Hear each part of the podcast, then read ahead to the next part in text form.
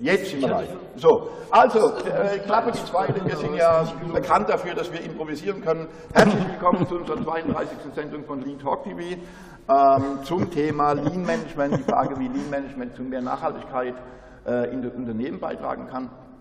Ähm, eigentlich sollte die äh, Daniela hier sitzen. Die Daniela ist aber leider äh, heute Morgen um 7 Uhr in die Augenklinik, weil die wirklich richtig Probleme mit ihren Augen hat. Ähm, improvisieren ist etwas, was wir können, Stefan. Ne? Deswegen haben wir äh, uns jetzt überlegt, dass wir erstmal die RIA hier, äh, den Lean Talk TV Hund, in die Sendung nennen, ähm, dass, wir, ähm, dass wir durch die Sendung äh, führen. Ähm, ihr könnt, wie immer, äh, sofern ihr äh, zum ersten Mal dabei seid, äh, über alle Kanäle auf YouTube, auf Lean Publishing, auf LinkedIn, auf Facebook und auf Twitter könnt ihr euch beteiligen an dieser Sendung, indem äh, ihr eure Kommentare, Anregungen und Bemerkungen in die Kommentarfunktion hineinschreibt. Die Angela, äh, die seit 32 Sendungen eben auch mit dabei ist, wird die uns wieder reinspielen ähm, und wir werden darauf ähm, dann in irgendeiner Form reagieren. Äh, was habe ich in der ersten Moderation noch alles gesagt? Ähm, keine Ahnung. Ähm, zu Gast haben wir Professor Dr. Andreas Süska, das freut mich sehr, äh, zugeschaltet äh, per Zoom. Äh, guten Morgen, Herr Süska. Schön, dass Sie sich die Zeit genommen haben. Schönen guten Morgen. Guten Morgen. Die Daniela hat plötzlich einen Bart bekommen. Ne? Äh, das haben sie, ähm, so, und die Haare sind auch ein bisschen länger geworden. Okay, ähm, gut. Und zu Gast ist Carsten Fest von der Senate Products. Ähm, zwei spannende Gäste. Ihnen, Herr Süska, dir, äh, Carsten, herzlichen Dank, dass ihr da seid, äh, dass ihr den Weg hierher nach Mannheim äh, auf euch genommen habt. Äh, ich weiß, du hast, bist mit deiner Familie hier und ihr habt Mannheim unsicher gemacht. Da gibt es schon in allen Gazetten schon ein paar Informationen darüber. ja, so, fangen wir an. Ähm, Stefan, was hast du gesagt mit der ersten Moderation, die live war? genau, dass wir ein bisschen improvisieren. Du hast ein bisschen Material heute Morgen noch ausgedruckt, ähm, über das wir reden können. Ähm, ich habe die Notizen von der Daniela da, da werde ich vielleicht das ein oder andere vorlesen müssen, weil ich mir das heute Morgen nicht mehr auswendig äh, gelernt habe. Aber ich würde es vorschlagen, wir fangen erstmal mit unseren beiden Gästen an. Und Carsten, ich würde dich einfach bitten, dass du dich kurz vorstellst. Ja, äh, sehr gerne. Vielen Dank für die Einladung. Ja, wir sind äh, die Senne Products und die Senne Products ist ein folienverarbeitendes Unternehmen quasi. Wir kommen von der dunklen Seite der Macht und ähm, haben uns 2013 überlegt, wir möchten eine nachhaltige Folie haben, ähm, wo uns dann aber noch wirklich alle für ausgelacht haben, weil nachhaltige Folien braucht man ja nicht. Äh, und nachdem wir drei Jahre gesucht haben, haben wir die Not zur Tugend gemacht und haben gesagt, okay, dann machen wir irgendwas anderes, was eigenes. Wir möchten der Welt zeigen, dass auch ein Folienverarbeiter nachhaltig handeln kann und haben das äh, Fairmade-Label Mad Owl gegründet bei dem wir äh, Messeteppiche zu uns holen, reinigen und daraus Taschenbewahrer etc. machen, um halt eine Kreislaufwirtschaft halt auch anzukurbeln. Ne? Genau. Das hier ist Ripsgrau, äh, das ist ein Teppichboden, äh, daraus werden zum Beispiel solche tollen Produkte gemacht. Kennengelernt haben wir den Carsten und sein Unternehmen, als wir für Lean Around the Clock ein bisschen in die Akquise gegangen sind und für Aussteller geworben haben. Dann bekamen wir eine E-Mail, oh ja, wir würden sehr gerne kommen, aber die Bedingung wäre, wir möchten gerne all eure Teppichböden mit nach Hause nehmen und so weiter und so fort, äh, weil wir daraus irgendwas machen. Also was, was ist denn das? Ähm, ähm, jetzt habe ich verstanden schon früher, Carsten, was ihr macht, finde ich total äh, tolle Produkte. Ähm, wir haben ja das Thema Lean and Screen. Ähm, Carsten, äh, wenn man auf solche Ideen kommt, dann hat man ja irgendwie äh, im Sinne das Thema Nachhaltigkeit. Ähm, kannst du da ein bisschen was darüber erzählen? Äh, ja, also wie gesagt, wir sind Folienverarbeiter. Ähm, das heißt, wir verarbeiten hauptsächlich PVC-Folien, die halt nicht wirklich nachhaltig sind. Und ähm, wir haben, also schon, schon vor zehn Jahren haben wir nicht verstanden, dass äh, man nicht daran arbeitet, solche Produkte halt nachhaltiger zu gestalten. Und also die Möglichkeiten sind ja da, nur sie werden halt nicht wirklich ergriffen. Ähm, und dadurch kam das halt, dass wir gesagt haben, irgendwie, also wir können nicht so weitermachen, wie wir es die letzten 100 Jahre gemacht haben. Irgendwas muss sich halt ändern. Ähm, dadurch wird man halt sehr oft dann halt auch mit vielen fragenden Blicken angeguckt und gesagt, warum? Also warum soll sich was ändern? Das hat doch immer gut funktioniert. Aber wir haben, nee, es, äh, also ich glaube, bevor es Folien gab, hat die Welt irgendwie besser funktioniert, aber man kann sie sich heute auch nicht mehr wegdenken. Also es ist eine Utopie zu glauben, wir können darauf verzichten, aber man muss sie vielleicht intelligenter einsetzen. Und so kam das Ganze ins Rollen. Okay, ich glaube, da werden wir noch ein bisschen drauf eingehen. Herr Süska, ähm, wir haben ja zum Lean Around the Clock haben wir eine Umfrage online gestellt, die unter leangreen-umfrage.de erreichbar ist. Genau. Ähm, und die Idee dahinter ist, ähm, dass wir äh, der Meinung sind, ich kann das mal kurz in die Kamera heben, ähm, dass das ganze Thema Nachhaltigkeit äh, eben auch im Kontext von dem 4P-Modell, respektive von den 14 Managementprinzipien, ähm, die Leica beschrieben hat, äh, darauf abbilden kann. Also wir wissen gar nicht, ob das, äh, ob das richtig ist. Wir, wir haben es halt einfach mal gemacht. Naja, auf jeden Fall haben wir diese Umfrage online gestellt ähm, und haben äh, unter anderem gefragt, ähm, die Frage muss ich jetzt mal kurz suchen und dann bin ich mal auf Ihre Antwort gespannt, Herr Süska, ähm, wie, ob Sie das überrascht. Also die erste, eine der Fragen, die wir gestellt haben, war, soweit du informiert bist, gibt es in deiner Organisation die sich, also Menschen, ähm, die sich bereits mit dem Thema Lean Management im Kontext von Nachhaltigkeit und Klimaschutz beschäftigt haben. 60 ähm, Prozent sagen ja. Herr Süska, überrascht Sie nicht, oder? Nein, überrascht mich nicht. Was aber nicht heißen soll, dass 60 Prozent der Unternehmen da wirklich etwas tun.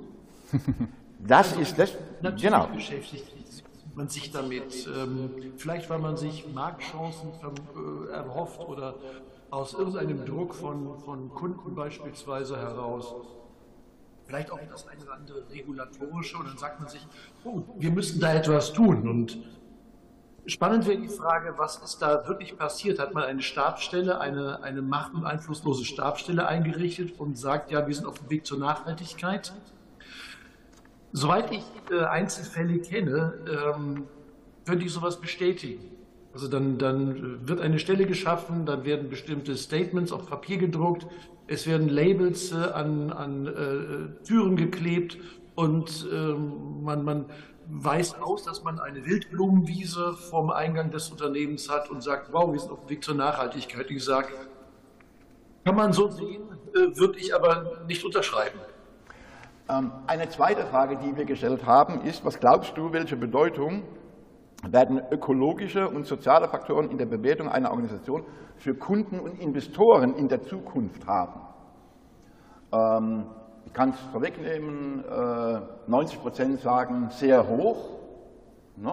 Ähm, und ähm, äh, eine andere Frage, die wir gestellt haben, war, wo wir eben auch, wo 80 Prozent sogar der Meinung sind, nämlich als wir die Frage gestellt haben, glaubst du, dass es im Kontext von Nachhaltigkeit, äh, Energieeffizienz äh, Menschen braucht, die das sozusagen zum Hauptthema haben, wie wir das äh, bei ähm, beispielsweise bei Qualitätsmanagern, bei der Sicherheitsfachkraft haben. Also, dass wir so eine Art, das ist gar nicht blöd gemeint, mir fällt mir nichts Besseres ein, so eine Art Green-Verantwortlicher äh, im Unternehmen haben. Das sind alles Ergebnisse, Herr Süska, ähm, die überraschen Sie, überraschen uns bestimmt nicht, ähm, weil ähm, das ja eigentlich irgendwie ein wichtiges Thema ist. Wir hätten auch die Frage stellen können, äh, glaubst du, dass es wichtig ist, äh, dass alle Menschen Fahrrad fahren oder so, äh, aus, oder, oder dass alle irgendwie nachhaltig oder so. Ähm, haben wir einen Fehler gemacht bei der Fragestellung, Herr Süska? Ach, nein, nein, überhaupt nicht. Wie käme ich dazu, sowas zu sagen? Ich äh, bin nur äh, immer neugierig, wenn irgendetwas zu eindeutig und zu klar ist und breiten Konsens hat. Ich bohre dann an der Stelle immer, immer nach. Und hier würde ich auch nachbohren und sagen, ja, was heißt das jetzt konkret?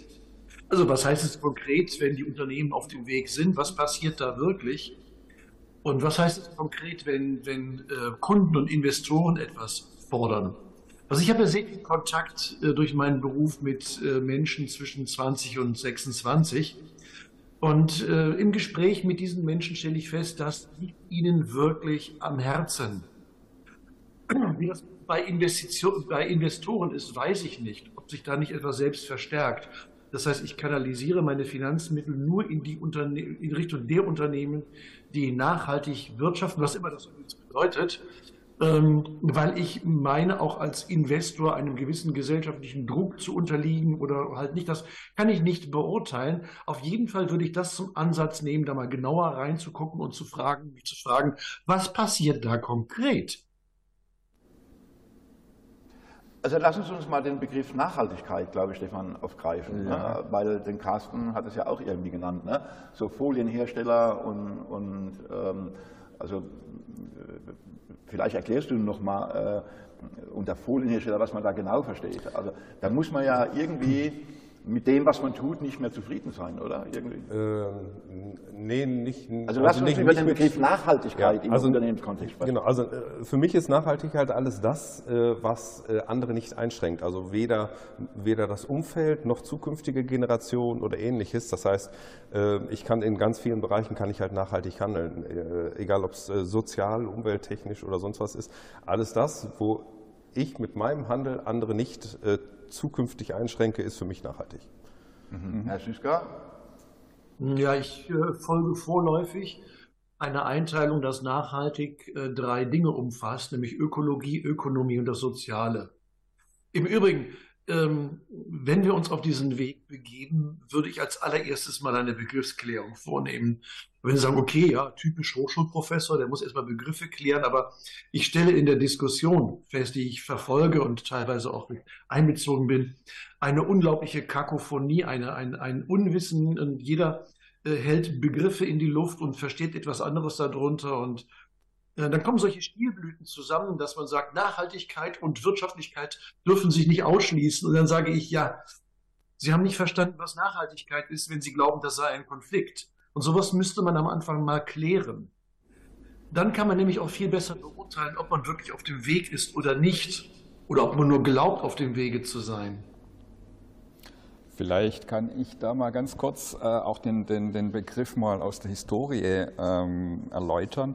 Das hatte sich nämlich die Daniela hier auch aufgeschrieben. Also der Begriff ähm, wird ja auch oft so genannt, äh, taucht ja schon 1713 auf. Und zwar, das ist ja ein relativ bekanntes, äh, äh, ein relativ bekannter Fakt in der Szene. Also Hans Karl von Karlowitz äh, war Oberberghauptmann äh, in Sachsen, glaube ich. Und ähm, er hatte das, den, den Begriff Nachhaltigkeit in der Forstwirtschaft so definiert, dass eben nur so viel geschlagen werden soll, wie innerhalb eines bestimmten Zeitraums wieder nachwachsen kann, sodass die nächste Generation wieder mit den gleichen Ressourcen weiterarbeiten kann, wie wir selbst auch jetzt im Moment. Und daher kam ja so ein bisschen der Begriff 1713 im Übrigen, da war der Schiffsbau äh, sehr stark verbreitet. Das heißt, also ich kenne das, ich komme ja aus dem Schwarzwald, der war mal komplett platt gemacht von den Holländern, weil die, die ganzen, ihre ganze Flotte damit aufgebaut haben. Und ähm, daher stammt eigentlich dieser Begriff Nachhaltigkeit, also dass ich wirklich nur so viel verbrauche, wie dann eben auch wieder nachwachsen kann. Und äh, 1987 hat dann die Brundtland-Kommission äh, den Begriff ähm, Enkeltauglichkeit damit ins Spiel gebracht. Das heißt, sie, die definieren damals äh, Nachhaltigkeit so, dass nachhaltige Entwicklung die Bedürfnisse der Gegenwart befriedigt, ohne zu riskieren, dass künftige Generationen Schaden erleiden. Also das sind so die, die historischen äh, oder so zwei historische Herleitungen zum Begriff Nachhaltigkeit. Aber das ist ja immer nur der Blick in die Zukunft. Ne? Also ich kann, ich kann ja, äh, also wenn ich vernünftig mit meinen Mitarbeitern umgehe, ist das auch sehr nachhaltig. Ja, ne? Also absolut. das heißt, die Nachhaltigkeit an sich, da ist der, die, die Beschreibung von äh, Professor Dr. Süsker halt, äh, glaube ich, sehr, sehr treffend. Ist halt viel mehr als äh, nur den Blick nach vorne sondern ich muss halt in der Gegenwart gucken, wie verhalte ich mich und äh, wie kann ich selber äh, nachhaltig, egal ob es jetzt sozial, ökonomisch, genau. ökologisch oder sonst was ist, handeln. Ne? Ja, absolut. Ich meine, äh, gerade im sozialen Bereich, wie du es gerade gesagt hast, ähm, wenn ich eben langfristig mit Mitarbeitern zusammenarbeiten möchte und eben auch das Wissen im Unternehmen behalten will, dann muss ich vernünftig mit meinen Menschen umgehen, mhm. weil sonst ähm, habe ich eine große Fluktuation, die Menschen sind unzufrieden und sind entsprechend auch weniger effizient. Herr Süßka, das ist ähm, vielleicht klingt das jetzt ein bisschen arrogant, aber für alle, die sich irgendwie so mit dem, was wir als Lean Management verstehen ähm, oder betiteln, ähm, ist das irgendwie für uns auch nicht neu, oder? Also für, ähm, ja, ja, das, äh, das, mag arrogant klingen, ähm, wenn man so etwas sagt. Aber das war mein erster Gedanke, als es hieß, wir machen Lean und Green. Sag ich, was ist denn da jetzt substanziell Neues? Ich muss ich, ich äh, muss äh, einhaken. Ich fand die, die äh, Definition der ähm, Brundtland-Kommission interessant. Die kannte ich noch nicht. Also es darf nicht mh, zulasten einer nachfolgenden Generation gehen. Man darf ihr nichts auflasten. Da kam mir gerade der Gedanke, ist es denn dann auch nachhaltig, Schulden aufzunehmen, die die nachfolgenden Generationen zurückzahlen müssen mit Zins und Zinseszins? kam mir der Gedanke, dass das eventuell auch nicht nachhaltig ist, weil das ja auch etwas ist, was äh, die eine Generation der anderen als Hypothek überlässt. Ähm, nein, also es kam für mich überhaupt nicht überraschend Lean und Green. Und ich, ich habe mich wirklich gefragt, ist das jetzt etwas, etwas Neues? Weil wenn man das Thema Lean aus, dem, aus einer engen Perspektive betrachtet, was im Übrigen 90 Prozent der, der ähm, Menschen tun, die sich mit Lean beschäftigen, sie sehen es als Effizienz-Turbo. Also als, als äh, Sammlung von Tools und Ideen, um die Effizienz von Unternehmen zu steigern. Mit, das ist soweit richtig, aber nicht vollständig. Und wenn dies getan wird, wenn ich also effizienter unterwegs bin, mit, mit weniger überflüssigem Aufwand produziere, das, was ich produzieren will, oder meine Dienstleistung erbringe, dann gehe ich doch auch mit den eingesetzten Ressourcen entsprechend um. Ich brauche nicht mehr so viele Ressourcen. Ich brauche nicht so viel Material. Das Material muss nicht so viel transportiert werden. Ich ähm, muss weniger Menschen transportieren an Arbeitsplätze und, und, und. Also eine Effizienzsteigerung ist doch gleichzeitig Ressourcen schon. Und ich habe mich gefragt, was ist da jetzt das Neue? Alles gut. Ja. Wir hatten jetzt gerade ein kurzes technisches Problemchen, glaube ich. Deswegen. Ähm also ähm, ich habe schon noch mitbekommen, äh, was Herr Süßka gesagt hat. Ähm, ähm, aus diesem Lean-Aspekt, und lasst uns da mal vielleicht so einen kleinen Ein äh, Ausflug machen, äh, ist es ja, also was so offensichtlich ist, ähm, äh, es gibt ja diese berühmten sieben Verschwendungsarten in dem Lean-Kontext und da sind Bestände eine der Verschwendungsarten, also jetzt mal sehr flach gehalten oder so. Ne? Aber das würde mhm. doch heißen, ähm, dass ich aus ökonomischen, also da ne, denkt man sowieso, aus ökonomischen Gesichtspunkten möchte ich so wenig wie möglich auf Lager liegen haben, ähm, aber eben nicht das, was dann gemacht worden ist, diesen Wahnsinn, äh, die Lager auf LKWs verlegt und das Ganze dann just in time zu nennen, das, das meine ich nicht damit. Ähm, und das macht ja auch Sinn aus ökologischer Sicht, ähm, weil ich halt eben das Zeugs nicht veredle, nicht transportieren muss, zumindest nicht in der Menge. Ähm, es ist doch offensichtlich, Herr Süßka, äh, Carsten, oder? Also, ja. Absolut, Ab, absolut. Ich äh, bin aktuell dabei, das Ganze mal auch ein bisschen zu operationalisieren. Und ich kann hinter jede der von Ihnen genannten sieben Verschwendungen, kann ich dann einen entsprechenden Energiebedarf darstellen. Und hinter dem Energiebedarf habe ich einen Carbon Footprint. Für mich ist das äh, von der Aussage her absolut nichts Neues. Wartezeit einer Maschine beispielsweise ob das jetzt nur eine, eine Verschwendung oder eine, ein Verlust nach TPM ist, zweitrangig. Diese Maschine arbeitet zwar nicht, aber ähm, sie läuft im Standby. Standby braucht Energie. Energie muss umgewandelt, sprich erzeugt werden und dahinter ist ein Carbon Footprint. Bestände, die gelagert werden müssen. Wie sagte mal ähm, jemand sehr schön, Bestände wollen immer äh, äh, bewacht, beheizt und beleuchtet werden. Wenn ich diese Bestände nicht hätte, brauchte ich die Infrastruktur nicht. Ein überdimensionierter Trockenofen, der 20 kW zieht, ähm, wo 10 kW auch reichen würden, hat über Overprocessing äh, und äh, Overengineering äh, erzeugt er einen Carbon Footprint. Selbst wenn es sich nur um Wertschöpfung handelt, die Maschine, die Sie einsetzen für den wertschöpfenden Prozess, hat ja auch einen Carbon Footprint in ihrer Erzeugung. Ich sehe überall Carbon Footprint in der Produktion und die Reduzierung von Verschwendung ist für mich auch die Reduzierung des Carbon Footprints. Für mich nichts Neues. Carsten, wenn, ja, oder Stefan? Ja, ähm, an der Stelle wollte ich mal noch eine Frage in die Runde werfen. Ähm, natürlich und ich glaube auch, dass es im Moment gar nicht anders geht, ist Ressourceneffizienz extrem wichtig und dass wir Verschwendung vermeiden. Aber wäre es nicht auch das Ziel, und ähm, da beziehe ich mich jetzt auf den äh, Herrn Braungart von Cradle to Cradle, der sich sehr mit Kreislaufwirtschaft beschäftigt. Der bringt immer das Beispiel eines Kirschbaums. Die Natur ist ja nicht äh, unbedingt ressourceneffizient, sondern die geht ja tatsächlich teilweise sehr verschwenderisch mit den Ressourcen um. Also ein, ein Kirschbaum blüht ähm, bildet Blätter aus, bildet Früchte aus, die fallen zu Boden und davon ernährt sich ja der Baum dann auch wieder. Ähm, also diese, diese Blüte und so weiter, das kann man durchaus auch als verschwenderisch ähm, sehen und ähm, diese Ressourcen werden aber komplett wiederverwendet. Wäre das nicht, auch wenn es im Moment vielleicht utopisch klingt, eigentlich das Ziel, dass wir irgendwann nicht mehr Ressourcenverschwendung vermeiden müssen, sondern dass wir die äh, Ressourcen so haben, dass sie zu 100 Prozent wiederverwendet werden können. Nee, der Carsten, ja. da kannst du jetzt was dazu ja, sagen. Ja, aber das ist schon fast da. Ne? Naja, ja, no, wir, wir, bemühen uns auf jeden Fall da deutlich hinzukommen, aber das ist halt, glaube ich, äh, im Moment, also wenn ich jetzt auch mal, äh, ich kann halt immer nur für den Bereich Kunststoff sprechen und da mhm. ist es halt, glaube ich, echt noch eine totale Utopie, ähm, dass äh, Verschwendung ähm, Positives erzeugt. Ne? Also man ähm, muss festhalten, wir brauchen Erdöl. Das ja, nicht, nicht unbedingt, aber ich brauche halt irgendeine Ressource, die ich dann halt umwandle und anschließend kann ich halt bei ganz vielen Ressourcen, könnte ich dann rein theoretisch im Kreislauf äh, arbeiten. Allerdings äh, ist die Infrastruktur noch nicht so aufgebaut, dass man wirklich im Kreislauf arbeiten kann. Also es fängt halt damit an, dass äh, ich die Produkte, die ich an unsere Kunden verkaufe, ich kann, ich kann unseren Kunden anbieten, ich nehme alles zurück, weil wir, also wir geben alles ins Recycling. Ähm, aber es wird dann nicht gemacht.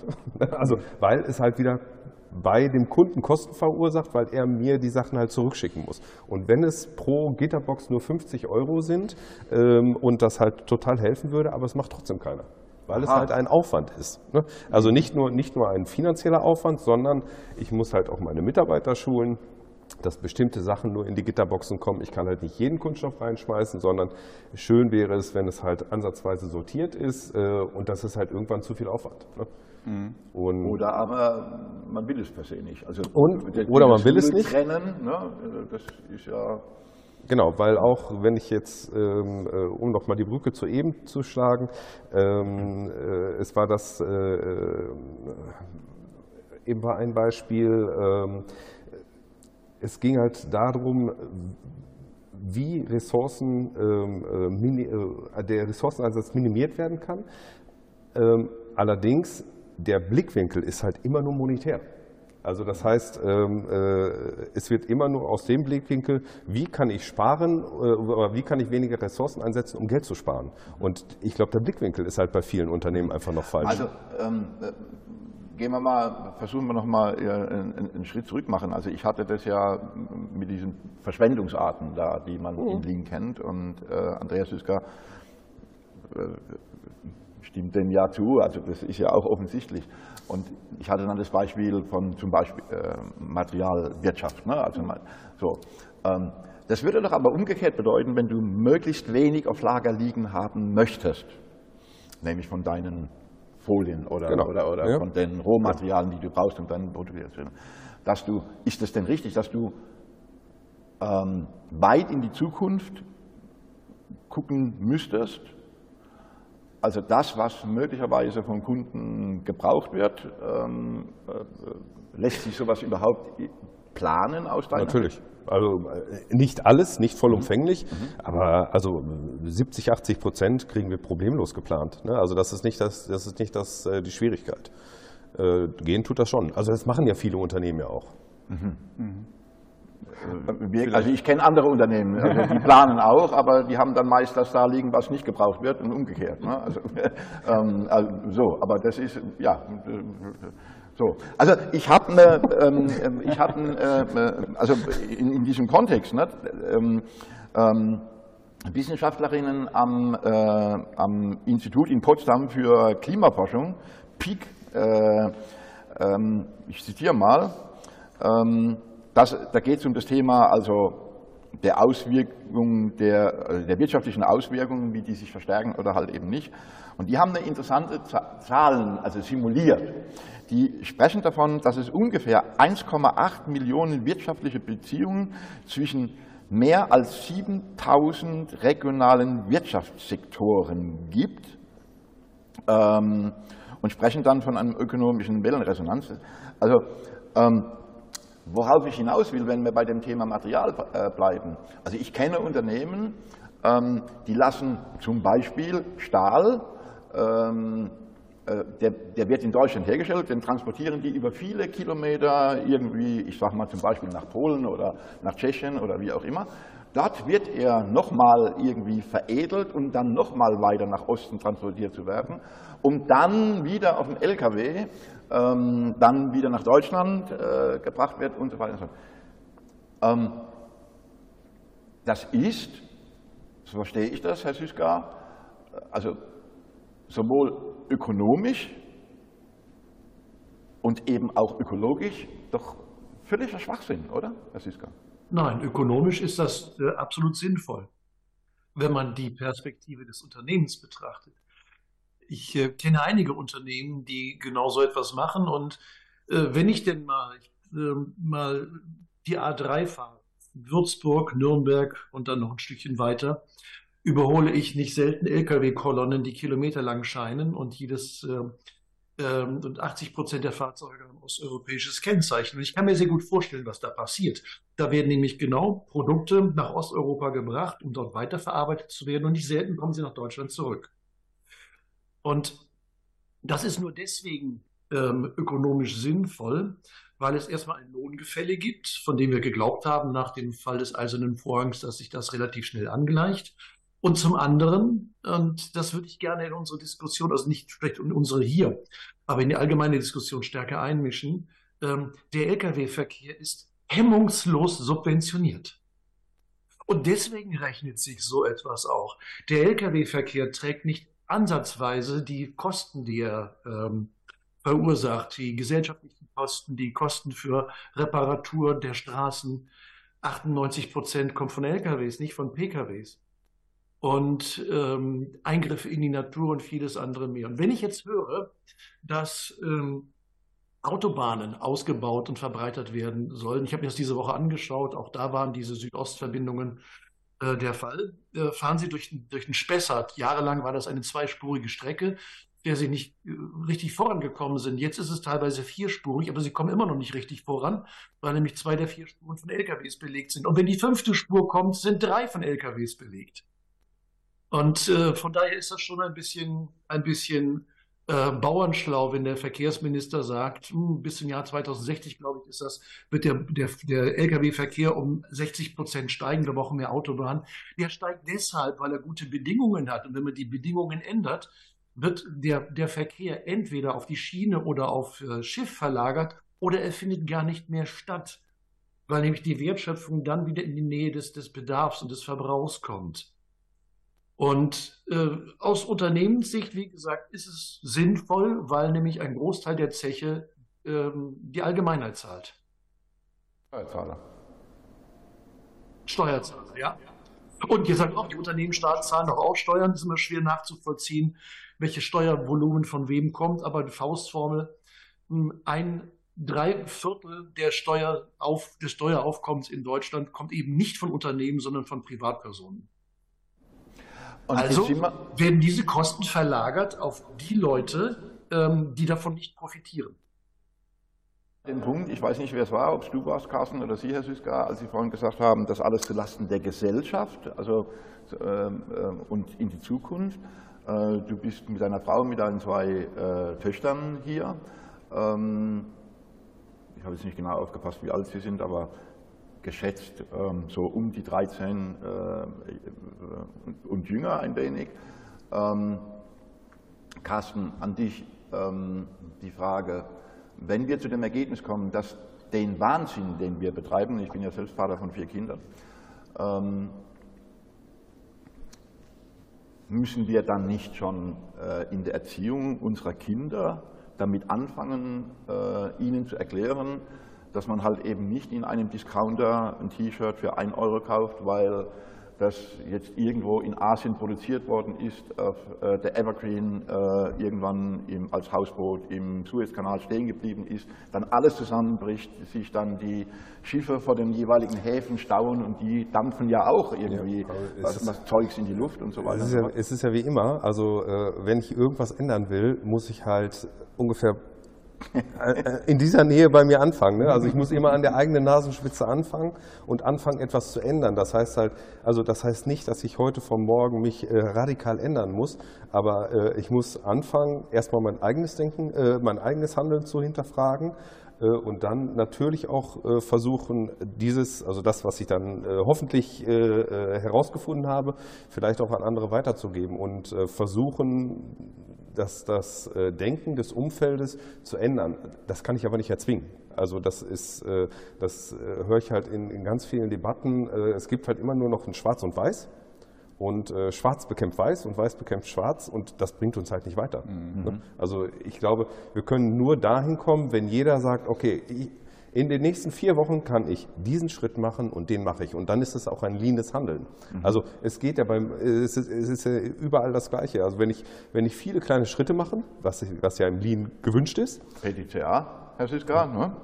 So, dann komme ich halt ja. auf einmal, merke ich, ich mache gar keine kleinen Schritte mehr, sondern ich mache in kurzer Zeit, mache ich rasend viel Strecke, mhm. weil ich halt 10.000 kleine Schritte gemacht habe. Mhm. Wenn ich aber von Anfang an äh, den Megaschritt machen will, dann komme ich nie ans Ende, weil, also wir Deutschen wollen ja immer die 100%-Lösung und die, die gibt es halt nicht auf Anhieb. Ne? Also, und dann, ich frage, Entschuldigung, ja, Herr Entschuldigung, dann, wenn Sie schon PCA in den Raum schmeißen, das passt gerade sehr, sehr schön dann fehlt mir dazu der passende Zielzustand oder die Vision. Und jetzt sind wir nämlich diese gesamte Debatte um Nachhaltigkeit und Klimawandel etc. wird ja überlagert äh, von diesem hässlichen Gesicht des äh, Verzichtes und des Verbotes. Und das macht ja natürlich keinen Spaß. Und ich kann zwei Wege gehen, indem ich sage, ich mache dann weniger, ich äh, verzichte auf bestimmte Dinge, auf Reisen, auf Konsumgüter etc. Dann tue ich ja etwas, aber richtig lustig ist das nicht.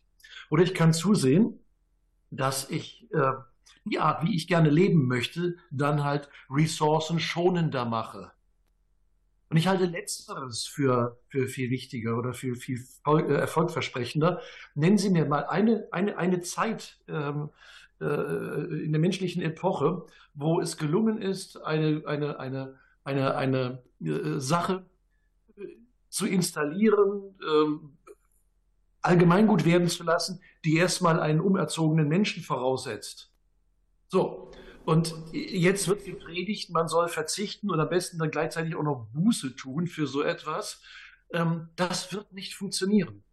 Wir alle, also jetzt Teilnehmer dieser Runde hier, auch diejenigen, die online dabei sind, mal natürlich ausgenommen. Klar, wir sind egoistisch, wir sind genusssüchtig und das wird sich nicht ändern. Herr Becker, ich komme nochmal zu dem Thema äh, über Ihre Frau. Habe ich mir dieses Video angeschaut von dem. Hat Herr Süßkamp was gesagt. Weiß Ackhardt, da war jetzt schon für einen Moment ganz ruhig eben hier mit Ihrer Aussage. Wir wären alle egoistisch. Okay, jetzt äh, habe ich es akustisch nicht ganz verstanden. Ich habe gesagt, das war arg hart, was Sie eben gesagt haben. Ähm, das war arg hart, was Sie eben gesagt haben. Wir wären alle egoistisch. Da war es mal einen Moment ganz ruhig hier. Ja, hört man nicht gerne, nicht wahr? Ähm, gut, wir können ja. über den Begriff Egoismus äh, reden und auch so wie ich ihn verstehe. Ähm, ich bin auch ein egoistischer Mensch, aber Egoismus wird oft, oftmals gleichgesetzt mit äh, äh, dem anderen Menschen dann zu schaden oder sie auszunutzen. Und ich kann egoistisch sein und trotzdem die, die Grenzen des anderen achten. Okay, Einschub beendet. Also äh, Umerziehung funktioniert nicht und deswegen halte ich es auch nicht für, für, für, für sinnvoll, hier etwas zu unternehmen. Ähm, Holger, Ihre, Ihre Frau hatte mir dieses, den Link zu dem Video gezeigt, diesen Vortrag von, ich weiß gar nicht mehr, wie der Mann hieß, aber der war sehr, sehr aufschlussreich. Und er hat zwei Dinge unterschieden, nämlich Verschwendung und Vergeudung. So, das heißt, was wir im Lean-Kontext Verschwendung nennen, nennt er Vergeudung. Das ist Aufwand, der getrieben wird, hinter dem aber kein Nutzen steht.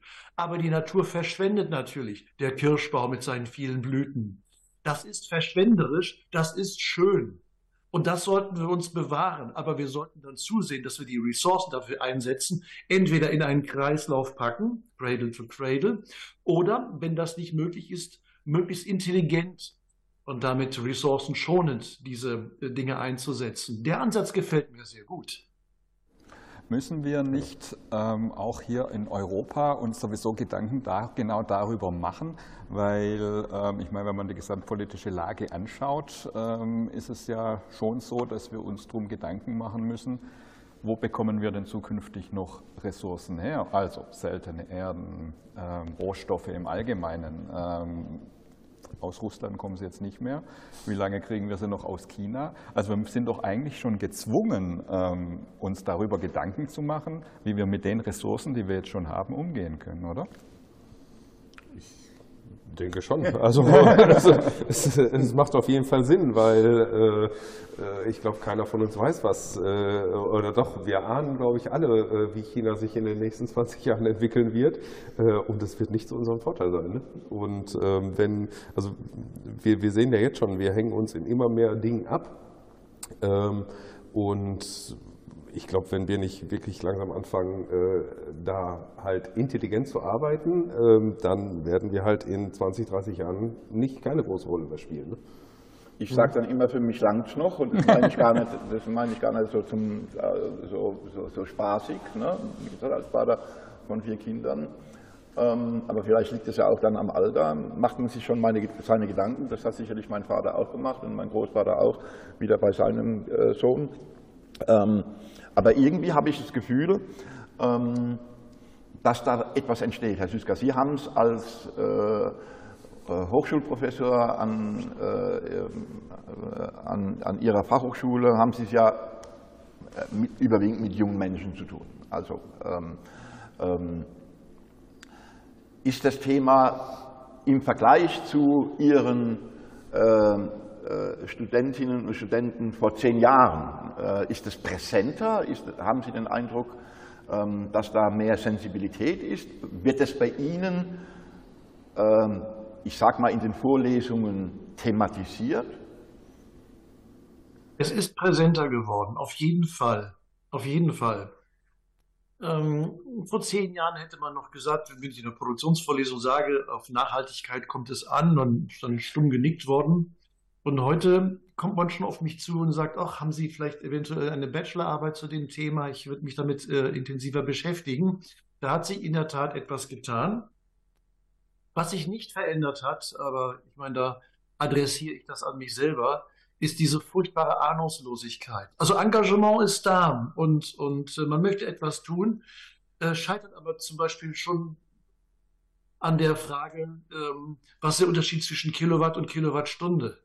Also so Basics, die komplett fehlen. Und das finde ich furchtbar, wenn wir dann leidenschaftlich diskutieren, aber äh, furchtbar ahnungslos sind. Das wäre auch ein Fundament, ähm, an dem ich beitragen äh, würde zu bauen. Wir haben ja, äh, ich hatte es eingangs erwähnt, wir haben ja so ein Plakat erstellt, ne, ähm, ähm, wo wir gesagt haben, in Anlehnung an die 4P oder an das 4P-Modell von Leica, ähm, haben wir mal versucht, das irgendwie runterzubrechen. Ob uns das gelungen ist, ob das richtig ist, das wissen wir nicht, aber wir, wir, wir glauben und ich äh, möchte mal so in die Runde äh, äh, diese vier Ps werfen, ähm, äh, die Leica da, sage ich mal, beschrieben hat. Das erste ist langfristiges Systemdenken, Philosophie. Ähm, eben sehen wir den Herrn Süßka nicht, jetzt sehen wir nur noch äh, den Namen da stehen. Ähm, wahrscheinlich ist er, äh, ist er, weg, aber ich hoffe, er hört uns.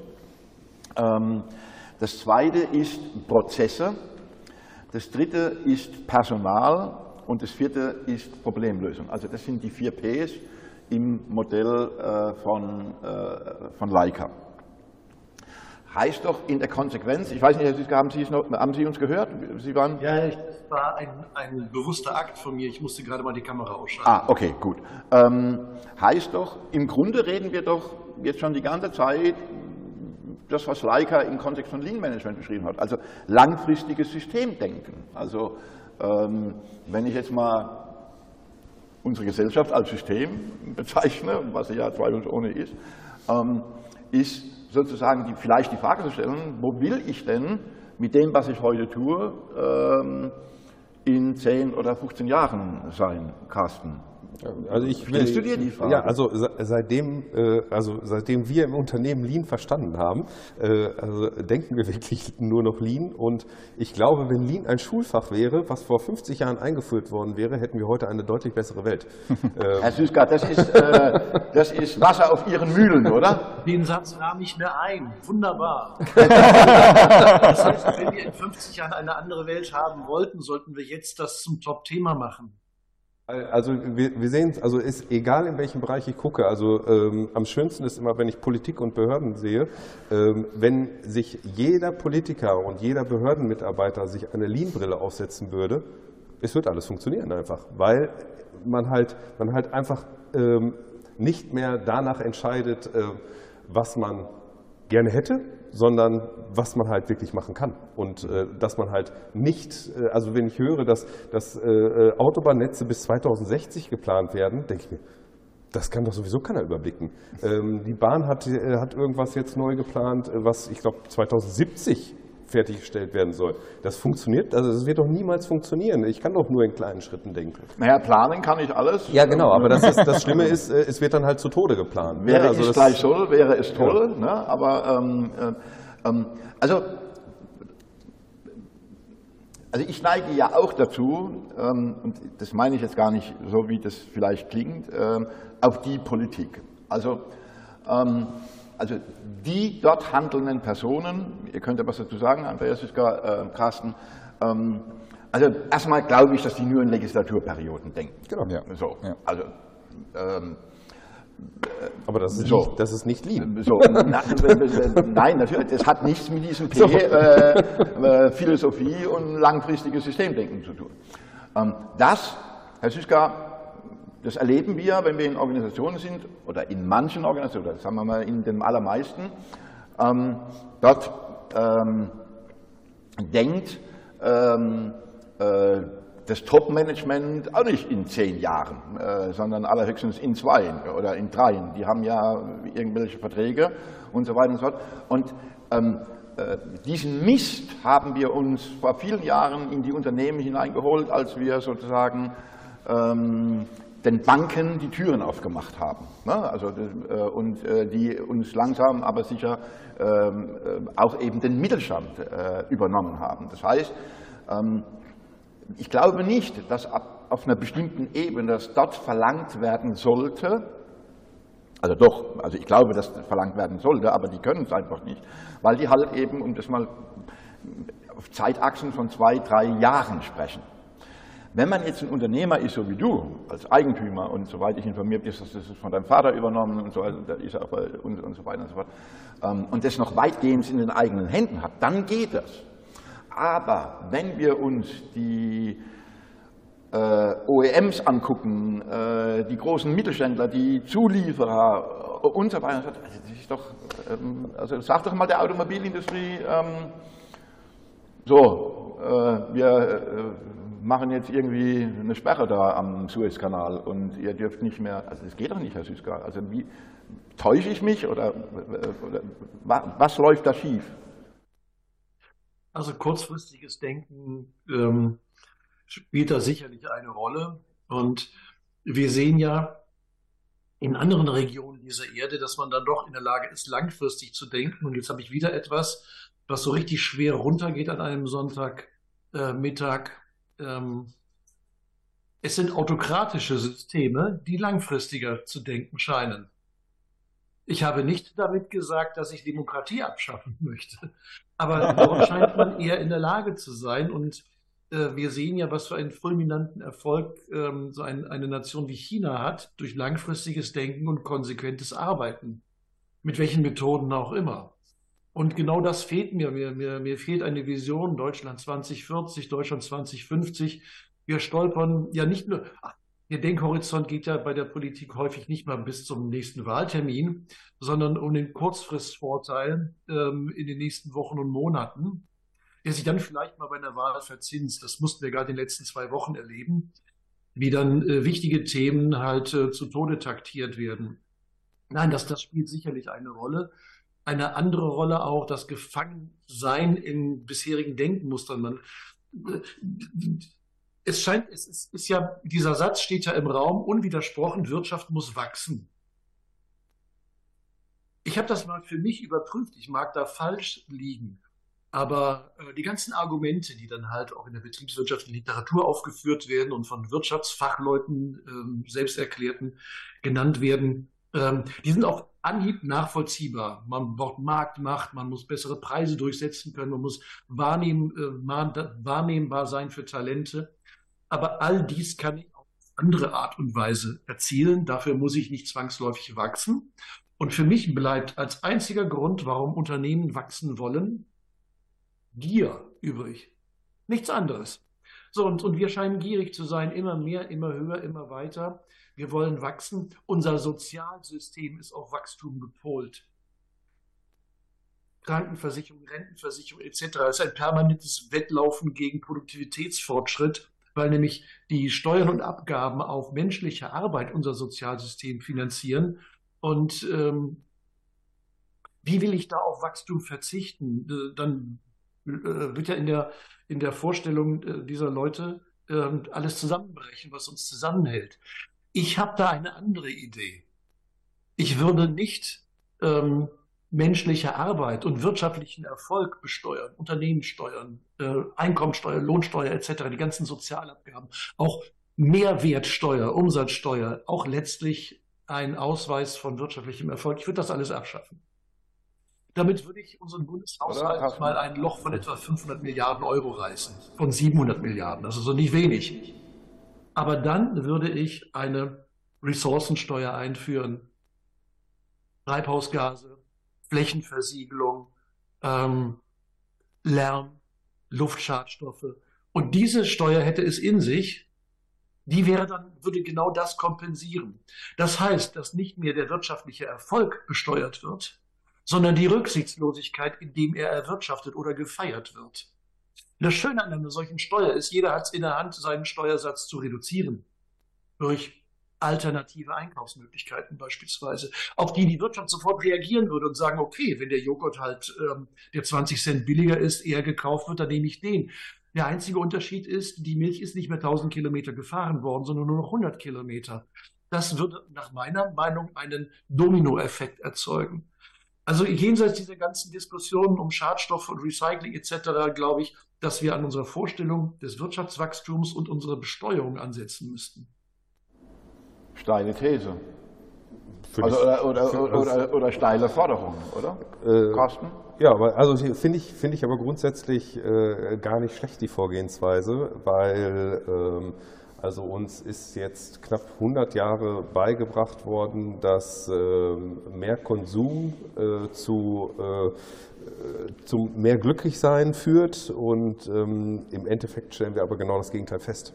Das heißt also, äh, je mehr konsumiert wird, umso mehr äh, ist, äh, sind die Leute für sich alleine oder meinen herausstellen zu müssen, dass sie durch den Konsum halt ein total tolles Leben haben.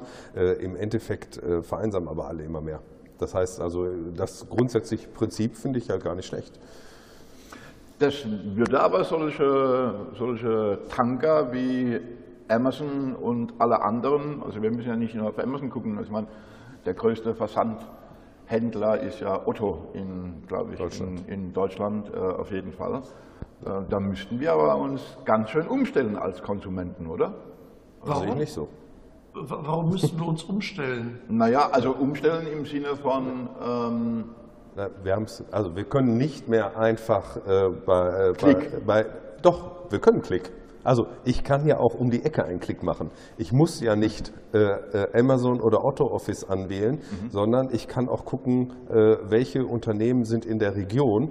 Äh, ich kann da genauso online kaufen. Also ich kann mir die Sachen genau, ich, ich, kann mir online die Sachen von meinem Gemüsehändler vor Ort, der fünf Kilometer weiter sitzt, weil ich zu faul bin, äh, äh, die Sachen dort abzuholen, die bringt er mir mit dem Fahrrad. Und ich kann dort auch online bestellen. Also ich muss das nicht über Amazon ja. machen. Und wäre dieses Modell so umgesetzt, wie es der Herr Professor Dr. Süska gerade erklärt hat, dann wäre ja diese regionale Produktion, Herstellung oder Lieferung deutlich günstiger als die von Amazon. Also die, die regionale Herstellung ist das, äh, was, äh, wodurch wir existieren überhaupt. Ne? Also äh, wir haben 2000, 2008, 2009, als die Euro-Krise war, äh, war unser Kundenstamm noch etwas anders und ähm, äh, viele Kunden sind auf uns zugekommen und haben, oder nicht viele, einige sind auf uns zugekommen, die auch etwas größer waren und haben gesagt, wir können nicht mehr bei euch kaufen, außer ihr reduziert die Preise, weil wir haben eine Krise äh, und ansonsten kaufen wir in Asien. Wir haben gesagt, hm, also wenn ihr das clever findet, dann müsst ihr das machen. Aber also wir haben Mitarbeiter zu bezahlen, wir haben äh, deutsche Löhne, die wir zahlen, wir, wir kümmern uns um unsere Mitarbeiter und das kostet halt auch 10 Cent mehr. Das ist dann halt so. Mhm. Und wenn ihr das nicht akzeptiert, dann müsst ihr halt in Asien kaufen. Und wir haben aus der Not die Tugend gemacht. Das heißt, wir haben ein, äh, wir haben ein neues äh, Marketingkonzept erstellt und wir haben alle unsere Kunden angeschrieben, wo wir äh, äh klar gemacht haben, Leute, wir produzieren hier in Deutschland. Und wir haben so eine fulminante Resonanz darauf bekommen, äh, dass der, also der Branchenschnitt hat in den Jahren 50 Prozent äh, Umsatz eingeboost und wir haben unseren Umsatz gehalten. Nur dadurch, dass wir gesagt haben, wir produzieren in Deutschland und ihr kriegt hier kleine Mengen, ja, die kosten ein paar Cent mehr, aber ihr kriegt kleine Mengen und genau das, was ihr braucht, liefern wir euch. Und das, das war ein mega Erfolg. Also äh, ne, ich kann das nur unterstützen, das, was er sagt. Ich, ich, ich glaube da fest dran. Die Angela hat äh, einen Kommentar oder eine Bemerkung, dass wir den vielleicht noch mal reinholen und gucken, wo der dazu passt. Und dann lasst uns da gerne noch mal weiter diskutieren, weil ähm, ich habe noch zwei spannende äh, Dinge, die ich gerne in den Raum werfen wollen würde. Angela. Ähm. Ja, also zunächst mal, ähm, es schauen sehr, sehr viele zu. Ähm, sind Wie aber immer. offen. Sind, Zur Prime Time. Ja. Zur Prime Time immer. Und ähm, überwiegend erstmal bedanken Sie sich für die wirklich spannende Diskussion was hier alles an Themen hochkommt. In dem Zusammenhang ähm, würde ich jetzt einen Kommentar mal vorlesen. Es geht halt, es gehen halt wieder ein bisschen zurück, ne, weil er hat da mehreres aufgegriffen. Ähm, danke, dass Sie den Zusammenhang zu den Verschwendungsarten herstellen. Interessanter Einschub auch zum Thema Vergeudung. Also dieses. Mhm, das ist, was er genau. Verschwendung, Vergeudung, ja. Ähm, ich bin bei Ihnen, dass es zu Beginn Klarheit braucht, worum es überhaupt geht und warum es uns zum Beispiel im Betrieb wichtig ist. Jede Verwirrung von Begriffen und Definitionen führt in der Praxis zum Stillstand. Er sagt, Klarheit ähm, ist hier das oberste Gebot, auch im Hinblick auf die unternehmerische Vision, den Beitrag des Unternehmens klarzustellen. Und ähm, dann macht er noch eine kleine Kurve zu dem, wie man das finanzieren kann, soll, müsste. Ähm, er schreibt, den Kapitalmarkt wird es nur interessieren, also mhm. ein, wenn das Kapital tangiert ist. Ist ja ganz klar. Das, von daher bin ich, den, bin ich absolut dafür, in der Politik die richtigen Weichen zu stellen in Bezug auf Überdenken ihrer Subventionspolitik dann sollten wir unbedingt dafür jetzt plädieren, dass der Andreas Süska äh, sich zur nächsten Bundestagswahl und zur nächsten Kanzlerwahl aufstellt und dann diese Steuerreform macht, Herr Süska. Das wäre doch was. Passt die auf den Bierdeckel? Nein. Ne? Ich, äh, warum so groß? Nein, aber ich muss, ich muss dazu sagen, das war jetzt ähm, die Einwürfe von Frau Fuhr, die waren jetzt im Rhein-Neckar-Theater hervorragend zu hören, aber am linken Niederrhein ist nichts davon angekommen. Oh, Entschuldigung. Das ähm, jetzt, äh, gut, aber wir, wir, wir, wir, Sachen, die für mich relevant sind, weiter, wenn sich daraus eine Frage Also ähm, ich, ich, ich, ich greife das mal. Ich Sie gerne. Ich greife das mal auf, also weil das passt. Das wäre jetzt so. In dieser Umfrage, die wir gestartet haben zu Lean Around the Clock, also leangreen-umfrage.de, haben wir eben auch die Frage gestellt, ähm, was glaubst du denn, sind denn die kritischen Erfolgsfaktoren, damit eine Organisation in dieses nachhaltige Denken kommt? Und ähm, wie sehr sich äh, diese Managementprinzipien von Lean äh, auf das Thema Nachhaltigkeit, äh, Ressourceneffizienz, äh, Kreislaufwirtschaft etc. pp. umlegen lässt. So, jetzt gibt es da, ne, also es ist Freitext. Ich, ich habe mir mal drei rausgesucht. Das passt so ein bisschen, Herr Siska, in das, was äh, hier von dem Kommentator eben auch ähm, die Angela vor, äh, vorgetragen hat. Also, was sind die kritischen Erfolgsfaktoren? Ähm, die Elemente der Nachhaltigkeitsstrategie sollte nicht on top kommen, sondern sollte dafür dienen, damit die anderen Ziele der Organisation angepasst werden. Es gelten dieselben Risiken wie bei der Einführung von Lean. Eine Person zu ernennen und Dokumente zu erstellen, reicht nicht.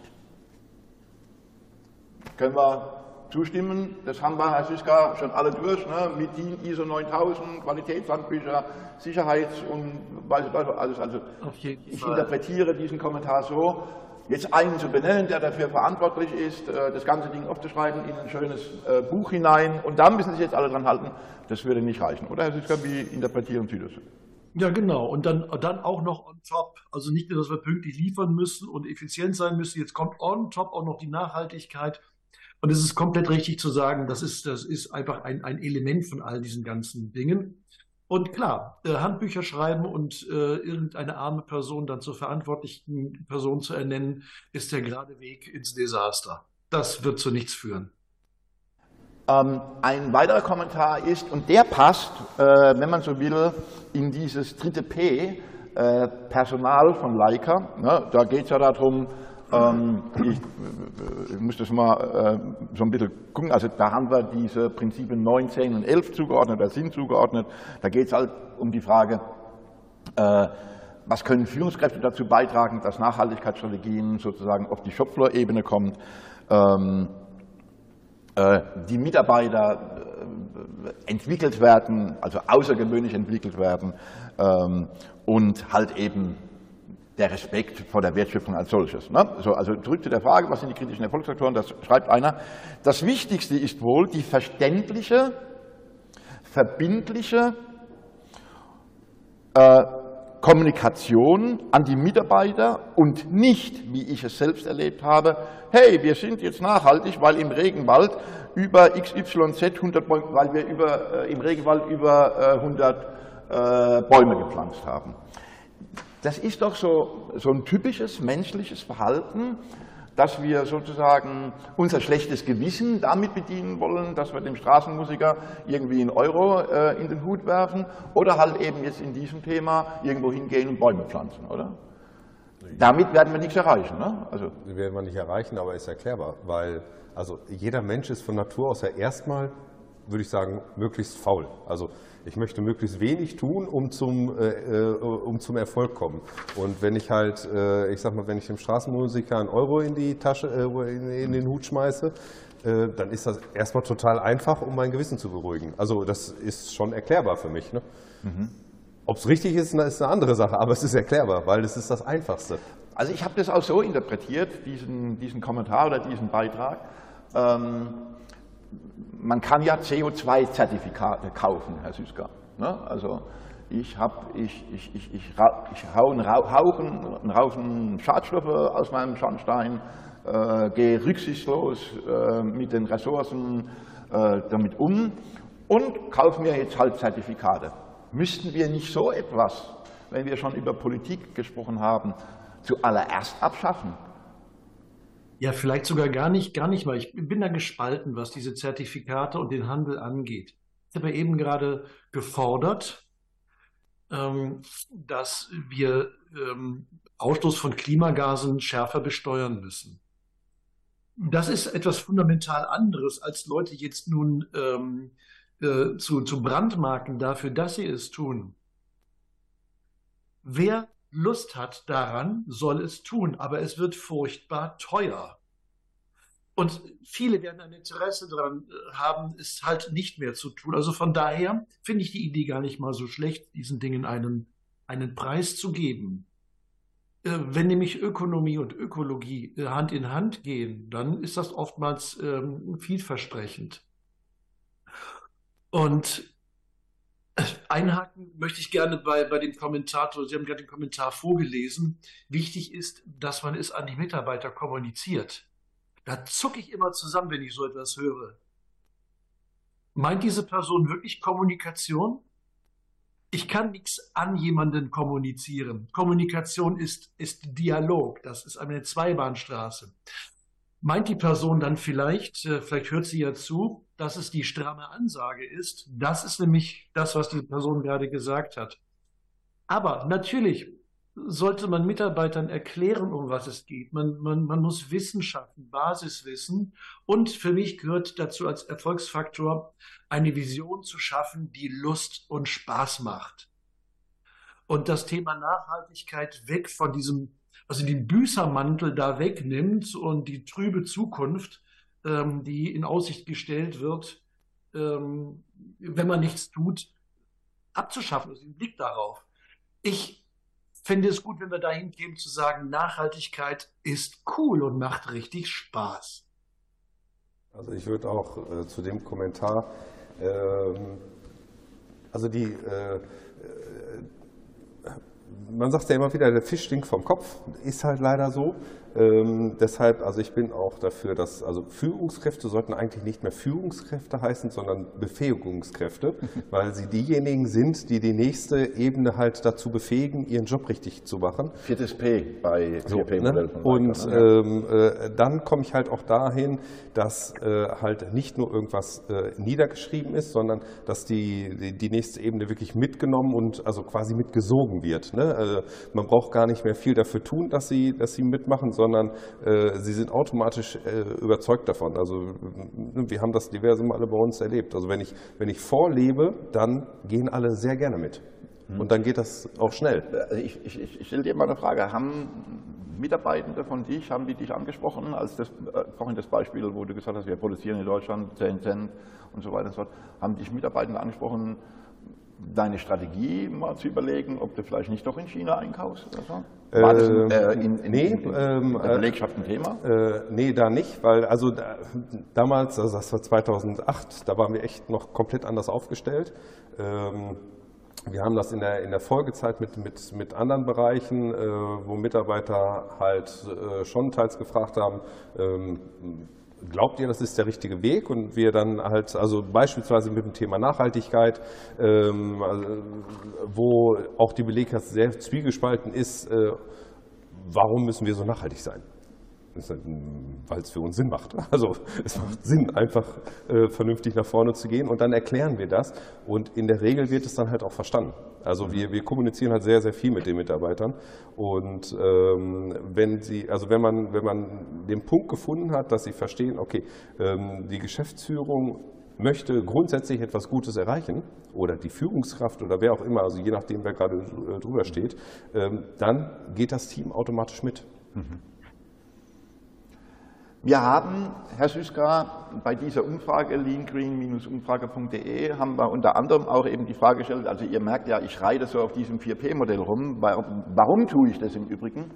Ähm, weil als die Daniela begonnen hat, sich, Stefan, damit zu beschäftigen, da gab es ja auch so ein bisschen Diskussionen ähm, äh, intern, ähm, lässt sich das überhaupt übertragen und äh, wie denken denn die Lean Freaks und wie denken äh, die Fridays for Future und, und so weiter und so fort. Also wir haben da schon ein bisschen diskutiert und ich bin immer mehr zur Überzeugung gekommen, äh, dass sich das relativ simpel abbilden lässt. Ne? Also ich hätte auch zum Schluss noch mal gerne, dass der Herr Süßka ein Plädoyer macht, warum Lean äh, unbedingt äh, in dem Kontext von Nachhaltigkeit äh, angewendet werden muss. Und da haben wir die Frage gestellt, ähm, kannst du dir vorstellen, dass dieses 4P-Modell von Leica ähm, also Philosophie, Prozesse, Personal und Problemlösung, ähm, ob sich das auf das Thema Green übertragen kann. Und jetzt gehe ich mal davon aus, dass alle die, die bisher da geantwortet haben, eine hohe Affinität zum Thema Lean haben, sonst hätten die uns ja nicht gefunden äh, oder würden uns ja nicht kennen. Also so, ne? die sollten also alle das kennen. Und interessanterweise sagen 60 Prozent, darüber habe ich überhaupt noch nicht nachgedacht. Also Was ich damit sagen will ist, und ich will jetzt nicht auf dieser Methodenwelt rumreiten, ähm, wir haben Prinzipien, Denkmodelle, wir haben auch Methoden im Lean Management, aber wir kommen nicht, Herr Süska, da müssen Sie mir helfen, nicht ähm, aus dieser Blase raus, das zu transformieren in ein anderes Thema, wie zum Beispiel Green. An, an, an was liegt das? Also, äh, sind wir so engstirnig, wir Lean-Leute, äh, oder machen wir uns einfach keinen Kopf? Also so eine Blase hat immer eine Hülle und vielleicht ist diese Hülle äh, zu dick, dass sie durchstochen wird. Ähm, ich hatte eingangs gesagt, dass etwa 90 Prozent nach meiner Beobachtung der, der Menschen, die sich mit Lean beschäftigen, ähm, es als, als äh, Effizienzturbo sehen. Ähm, damals, als Lean transportiert worden ist nach Europa und Nordamerika, hat man sich genau das rausgeschält und dann auch noch als, als Kostenrechnungsprogramm verbogen und hat die anderen Dinge, die wir bei Toyota ja finden und die auch Leica gefunden hat, ähm, links liegen lassen. Also dass das auch etwas ist, was äh, die Menschen im Unternehmen äh, weiterbringt und auch die gesamte Gesellschaft. So nach dem Motto, machen wir dann vielleicht mal später. Man hat es bis heute nicht getan. Aber äh, es gibt genügend Lean-Freaks, wie Sie sagen, die sich damit äh, auskennen und die wissen, dass Lean viel, viel mehr ist.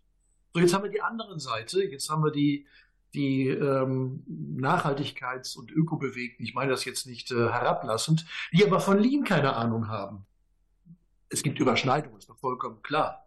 Also die, die wissen ja gar nicht, was für, eine, äh, was für ein Denkmodell und was für ein Methodenkasten wir anbieten könnten. Und, und ähm, wir müssten von unserer Seite aus diese Blase äh, durchstoßen und den Schritt auf diejenigen ähm, zugehen, die sich mit dem Thema Nachhaltigkeit und Klimawandel und Vermeidung desselben beschäftigen.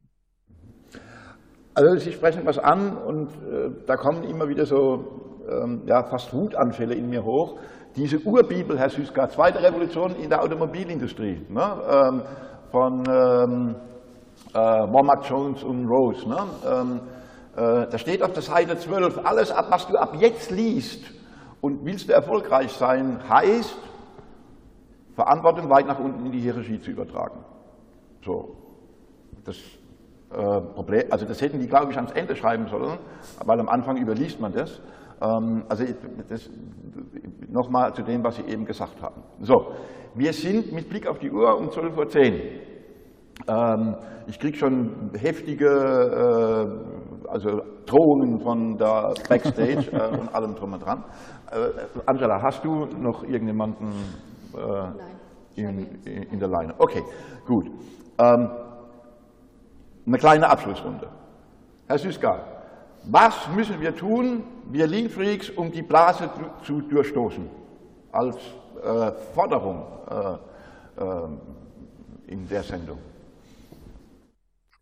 Das Thema Nachhaltigkeit, äh, Vermeidung des Klimawandels äh, würde ich positiv belegen mit etwas, was richtig, richtig viel Spaß machen kann.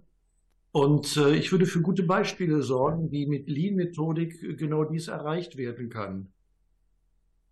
Als spontane noch nicht komplett ausgereifte Antwort. Wer dazu was wissen will, sollte bei uns irgendwo auf dem Kanal gucken. Da gibt es tolle Videos, ähm, Interviews äh, von Andreas Süska. Ähm, drei Jahren oder vor vier Jahren standen Sie bei uns auf Lina Blog auf der Bühne mit dem Thema äh, Deutschland 2040. Herr Süska, erinnern Sie sich noch? Ähm, ähm, Speicher 7 in Mannheim, da sind die gedreht worden in, in tollen Räumen. Äh, damals mit der Janine Kreinbrink und jetzt mit dem äh, Cameron Cäsar äh, haben sie auch nochmal das Thema aufgegriffen. Ich glaube, da kann man viel rauslesen. Carsten, was müssen wir tun? Ähm, also ich glaube, jeder, der irgendwie nachhaltiger werden möchte, der sollte vielleicht sich mal mit dem Thema Gemeinwohlökonomie auseinandersetzen und dann die Lean-Brille dabei aufsetzen und es ist, also man wird ganz viele Sachen auf einmal ganz anders sehen. Und ich glaube, das könnte uns wirklich dabei helfen, äh, insgesamt äh, als Gesellschaft auch nachhaltiger zu werden. Stefan? Ja, ähm, ich glaube, wir sind auf dem richtigen Weg mit unserer Idee, die ähm, irgendwann in den letzten Monaten so gereift ist und äh, ja jetzt auch ähm, hier mit dieser Sendung ins, äh, ins Land geht und ähm, wir ja auch eben genau dieses Thema weiter treiben wollen und eben auch diese zwei Welten mit einer Veranstaltung der Lean Green im Oktober zusammenbringen wollen.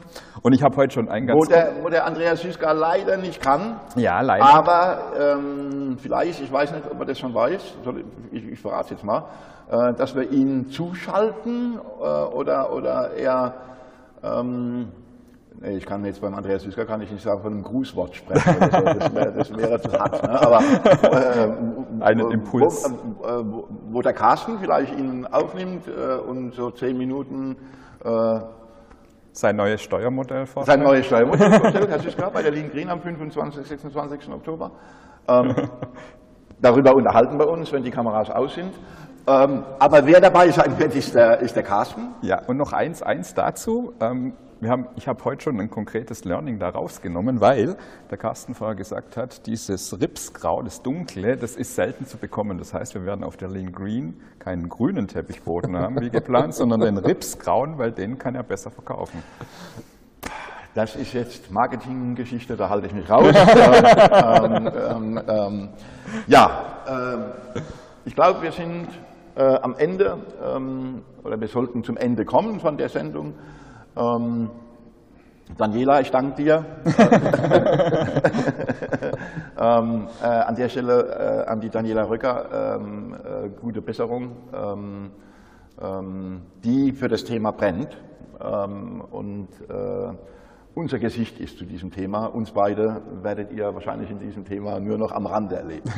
äh, lieber Herr Süßka, herzlichen Dank, dass Sie ähm, die Zeit gefunden haben, äh, jetzt anderthalb Stunden von Ihrem Sonntag ähm, uns zu schenken.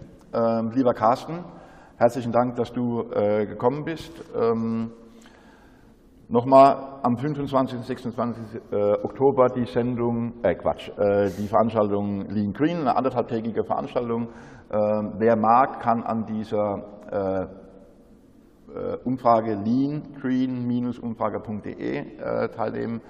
Wir werden uns am Montag äh, unter anderem mit dem Gewinner des Lean Base Award in der Kategorie Training und Beratungsorganisation mit T und O äh, Unternehmensberatung äh, mal unterhalten, ähm, äh, wie man da weitermachen kann.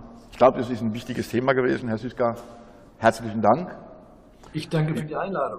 Carsten, herzlichen Dank. Angela, Vielen dir Dank. herzlichen Dank. Äh, allen hinter der Kamera äh, und neben der Kamera euch einen herzlichen Dank. Und alle, die uns zugeschaut haben.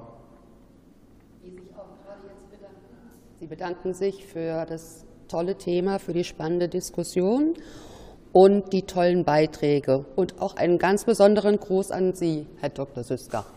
Und wir danken natürlich unserem Lean Talk TV Hund, der äh, Ria, ähm, dass die äh, hier für Abwechslung sorgt.